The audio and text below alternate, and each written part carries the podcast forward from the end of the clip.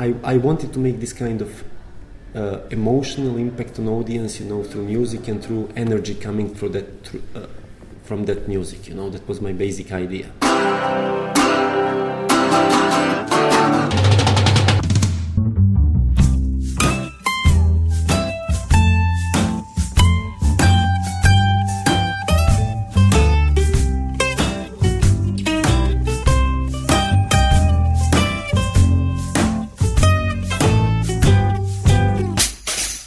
Herzlich willkommen bei Filmkultur, dem Podcast von www.kulturwoche.at und einem Interview mit dem Regisseur Dusan Milic zum Film Guča.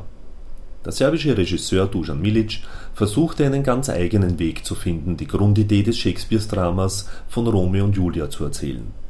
Heraus kam ein farbenfreches C-Movie mit filmischen Stilelementen, die an so manche Franz-Antl-Filme aus den 1970er Jahren erinnert – Wäre da nicht die alles überstrahlende kurvenreiche Brassmusik, die den Film nicht nur rettet, sondern auch tatsächlich sehenswert macht, auch wenn die herangezogenen Vergleiche mit Louis Armstrong, Miles Davis und Chet Baker, die man im Vorfeld von einigen Seiten hörte, doch einigermaßen übertrieben sind, denn an diese drei Trompetengiganten reicht der junge Romeo im Film nicht ran.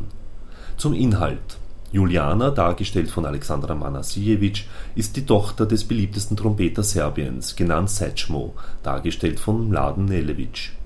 Sie verliebt sich ausgerechnet in Romeo, dargestellt von Marko Markovic, der die Trompete in einem konkurrierenden Roma-Orchester spielt. Der Chauvinist Sečmo tut alles, um diese Beziehung zu verhindern. Nur zu einem Zugeständnis lässt er sich hinreißen. Wenn er ihn bei der Weltmeisterschaft der Blechbläsern Gutscher besiegt, darf Romeo mit Juliana zusammen sein. Viele echte Schauspieler sind im Film nicht zu sehen, die meisten sind professionelle Musiker, so auch der Romeo im Film Marko Markovic, der zu seinem 18. Geburtstag das Markovic-Orchester von seinem Vater Boban geschenkt bekam und vorher bereits mehrere Jahre eben dort als Trompeter mitspielte die Musik zum Film wurde übrigens mit Ausnahme eines einzigen serbischen Volkslieds von Dejan Pejovic geschrieben, der damit vor mehreren Herausforderungen stand und diese auch zumeist bravourös umsetzte. Einerseits sollte er nämlich die verschiedenen Stilrichtungen der beiden rivalisierenden Kapellen herausarbeiten, die dann noch dazu von verschiedenen Orchestern gespielt werden und gleichzeitig sollte Romeos Trompete einen eigenen, am Jazz orientierten, möglichst innovativen Stil erhalten, der sich vom Rest der Band unterscheidet. So viel dazu und nun zum Interview. Gute Unterhaltung wünscht Manfred Horak.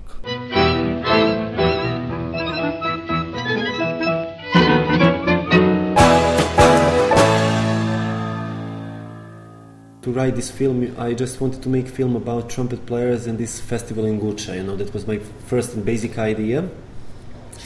And then afterwards, um, I just um, steal this storyline from Shakespeare because um, uh, this basic conflict in Guča is in between white players and black play- players. Mm-hmm. They are playing completely different different styles of music. Upon this kind of conflict, I started to structure my story and I knew that I needed something more, you know, that I need some kind of uh, love story, let's say it like this, you know, and immediately this, uh, because black and white, and uh, forbidden love between a gypsy boy and white girl, and immediately that uh, a Shakespeare uh, mm-hmm. story mm-hmm. pop up in my mind, you know, so I just steal it, you know, from there and just transform it to be uh, different skin colored Romeo and Juliet so that was a, but my basic idea was to just make this kind of light white film you know without big pretensions you know to speak about social problems between different um, nationalities or different you know. It, it, was just you know one more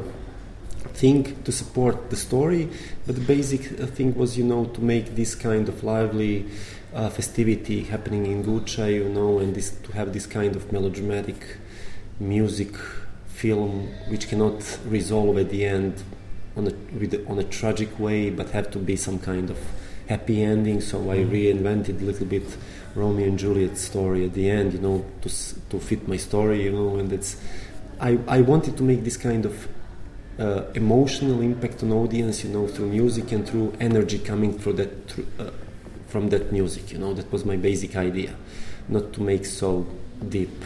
Mm-hmm. Uh, thinking film about social problems otherwise I, I will make it social drama you know without mm-hmm. music you know so That was the, Mhm. what what But- interested me. But I think that the mixtures is quite good. Huh? I think it's it's it's okay. You know, sometimes when people are expecting you know deep um, a deep story about these problems. You know, some some people like this kind of films. You know, but uh, I'm always uh, looking to to have this kind not just entertainment film, but to have this kind of film which can attract uh, audience more a lot a lot of audience a lot more than a couple of people who likes this kind of dark stories or so and i'm this kind of filmmaker my first fil- film was as well like this you know something like um, in between um, this kind of social um, a problematic drama but uh, uh, uh, uh, done on a, on a that, that kind of light light way you know.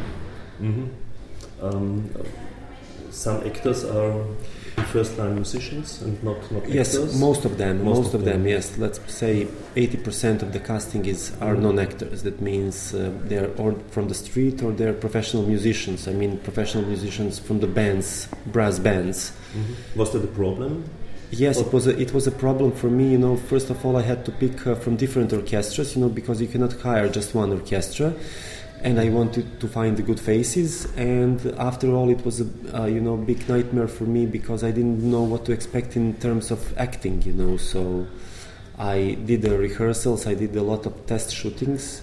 But any anyway, when you start to shoot film, really film, you know, so it can be uh, turned against you, you know. But I think I had luck. Marko Markovic is very good. I like him, you know, in the film because he's not so stage. Uh, he's not uh, film afraid because he have this kind of stage experience Mm, playing. with- early youth. Yes, because they are playing with in front of a lot of people all the time, you know. But the other guys, you know, who are not, especially who are not musicians, because there are a lot of people just I picked them from the street and fake that they are playing, you know. So that was a problem for me, and I had like a support these three or four professional actors, like Juliana's father, he's a professional actor, and I we just learned him, you know, to to take on the trumpet and to fake, you know, something. Just to, we had to do it like this, you know.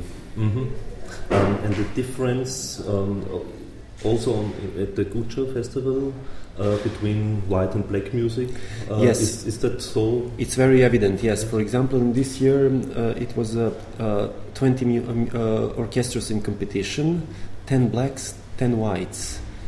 Uh, it's uh, for us, it's this difference between their styles are evident. You know, for outsiders, I mean, for people abroad, there it's not so different because they are, you know, understanding this music like Balkan music or gypsy music or Serbian music. You know, but it's evident because. Uh, uh, whites are playing very strict and they're very trained. You know, they're they're reh- they're rehearsing for a long time, and their uh, main goal is to play uh, uh, in unison. You know, to play uh, in unity like one.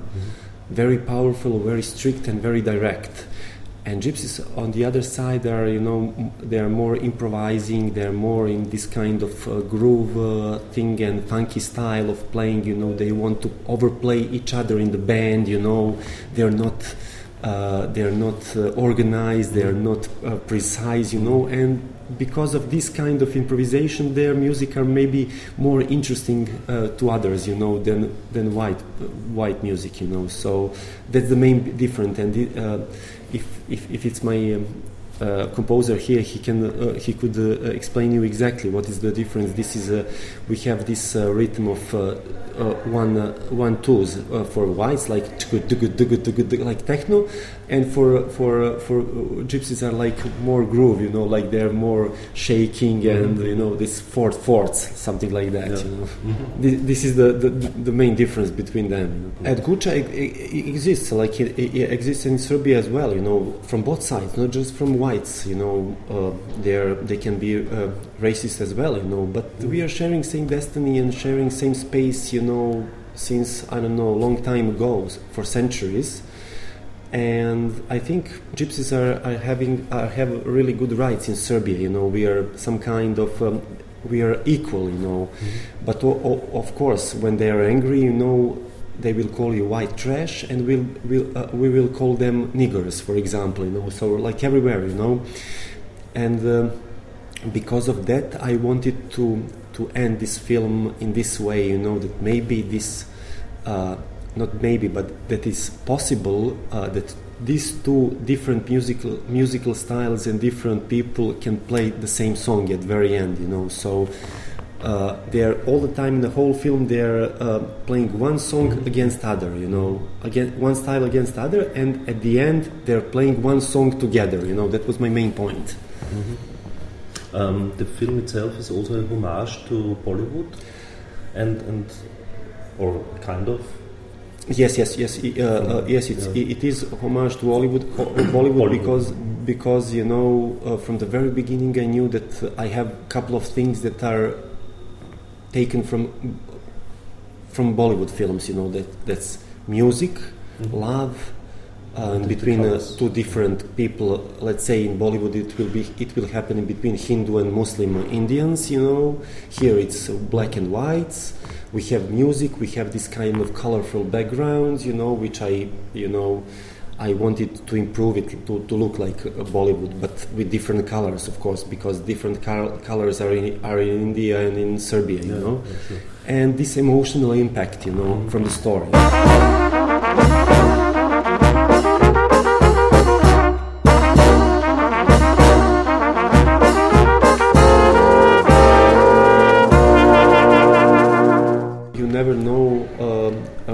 Happen. We will see. It, it was a film is a, is a, um, touring a lot right now. You know, it, we are invited in over 50 festivals in the world, and everywhere people are. Uh, depending of the situation in the country, they're uh, they're uh, they're, they're uh, uh, not uh, everywhere. The reactions are different, you know. So for example, for example, in uh, in Germany was excellent on the Berlin Film Festival. Uh, in Mexico, for example, film was in Mexico a couple of weeks bef- before I came here, and it was excellent because uh, in Mexico, you know, uh, this mariachi style of playing is very similar to this uh, mm-hmm. to this music. You know, besides this mariachi, they're having guitars and other instruments except trumpets and uh, but uh, they, uh, their reactions were excellent. Uh, in Sydney, for, uh, in Melbourne, for example, in Australia, on, on the festival, reactions were excellent. somewhere, you know, I, I think here in Europe it will be a little bit colder than these countries around, you know, but I hope that it will be, it will be a good reception, I think so. I don't, mm-hmm. I don't know. You never know. You know. So what to expect? You know. I thought it in Serbia it will it will explode. You know, but uh, it, reactions were you know uh, half half. You know, half was for the film and half was against. But mainly because of this kind of social uh, moment. You know about gypsies and whites. You know, uh, and somebody asked me uh, would you leave your daughter, let your daughter for a gypsy? You know, in a, one town, gypsies left out of the of the cinema because they thought uh, I made a uh, I made a, a, Serbian nationalistic and fascistic film. You know, so you never know what to expect. You know.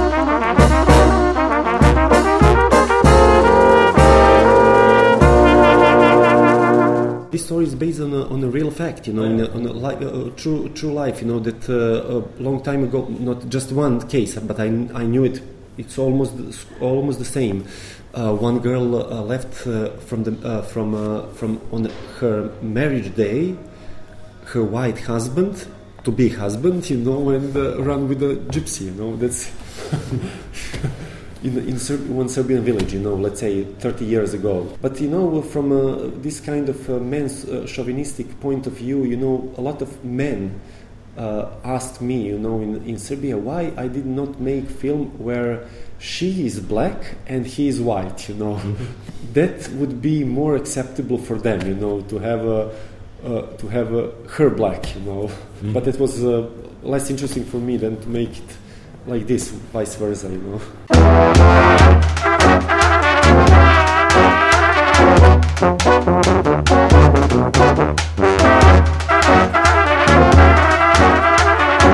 Film scene in, in Serbia is not that big. I it's not that big. We make average about 10 films a year. You know, it mm-hmm. happens sometimes a little bit more, less, uh, but uh, average is 10 films uh, this film is comparing to other films in Serbia in, is high budget, you know, because I did it with a, in a co-production with a, lots of countries. In Serbia, average film costs approximately, I don't know, from 800,000 euros to 1 million, 1.2. This one was 1.7. Mm-hmm. And uh, uh, support of the state is not so big, you know, because we have a lot of problems on the economical level, you know. So the last thing uh, uh, uh is to support films. Mm-hmm.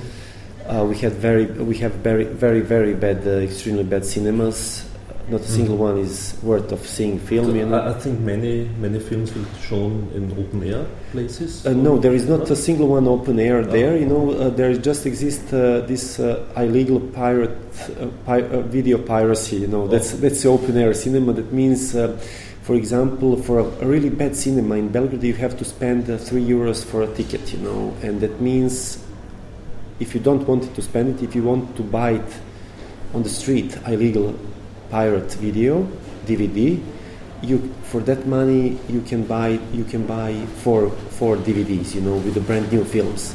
And for example what happened to me with this film after after for, after premiere day after pre- premiere day uh, of screening in Serbia the, the next day it was uh, on the on the street markets you know for less than euro on a DVD mm-hmm somebody you know somebody just film it in a, in a cinema and burn it on a dvd and that's it you know so situation with cinema in serbia and filmmaking is really bad and we have to rely on on co-productions like this one you know with other countries mm-hmm. is the, the european community community also supporting the, the yes Serbian this film is supported is this film is supported by Eurimage you know but it, uh, mm-hmm. it you have to be in co-production with at least two countries more to have support uh, from Eurimage. So, mm-hmm. so it's a European project. It's a European project, yes, and mm-hmm. a couple of European countries are involved in the project, and because of that, it supports from Eurimage. We are we were developing this project for three years, and after we finish it, you know, we had to find the money first in our own countries, and then afterwards, just uh, 15 or 20 percent of the of the whole budget was supported by Eurimage, you know. So it, it's a it's a long and very difficult procedure to get money from, let's say, European Union, you know, because it's everybody's money from European Union, yeah. not just one yeah. country. so it's a really a long and difficult procedure. So we had to fulfill a long uh, list of uh, of uh, things that we uh, that we are reliable to to have that money.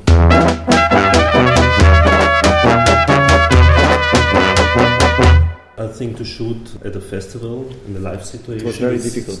Difficult then. Yes, because you know what uh, we had uh, we had uh, three cameras working all the time. It was uh, let's say in one day it happens to be on a Saturday Saturday, which is the busiest day in Guča. Uh, always is Guča is always uh, Thursday, Friday, Saturday, Sunday. That's all. Uh, it's just uh, dates are changing, you know, a little bit. Is it mid August? Is it uh, beginning of August, end of August? But always th- those four days. And Saturday is like a bomb in Guča. That means in Saturday it can be uh, around 350,000 people, you know, sneaking around the festival. And in the village, uh, which normally, where normal, normally lives 2,000 people, you know, 350,000 people. And so you have three cameras moving uh, through all the uh, drunk uh, uh, people, you know, it's really tough. And we had three crews, you know, in order to to finish everything that we started, you know, to film. And uh, we we did this Guča part of the film for 10 days, 11 days. 11 days. We had these seven days of real, really, uh, real, real Guča mm-hmm. shooting, and just one day, two days before, and one days after, one day after, you know. So mm-hmm. It was 11 days of working there. Who is the founder of, of Guča, of the Guča Festival? Founder, it, it, there is no official founder. It was like a couple of people in 1961 uh, came together, you know, because this this was popular kind of music ever be in a, in a, in a, in, in Serbia, you know, and a couple of people, you know, a couple of journalists, music lovers, you know, uh, gather together, you know, mm-hmm. and just have an idea why we shouldn't uh, make some kind of festival from this, you know. And at the very, very beginning, it was like uh, it was like uh, peasants some kind of peasants gathering, you know, and they're competing in between each other on the on the field, you know, nothing special.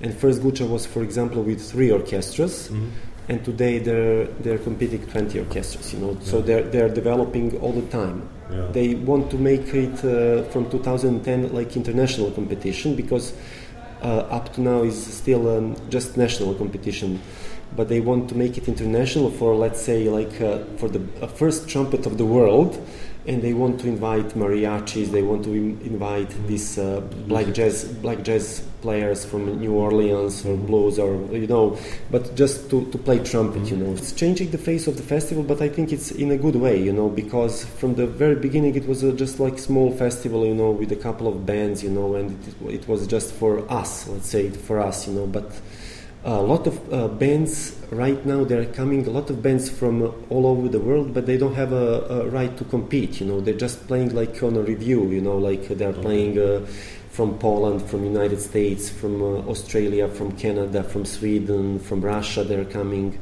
From macedonia bosnia okay that's balkans you know. Uh, from France every time, you know, a couple of bands from France, the, you know, that kind of bands with the brass bands, you know. Mm-hmm. So there are, let's say, this year were, was, uh, let's say, about 10, 10 bands coming from abroad, you know, just to perform there. But one day it will become international competition.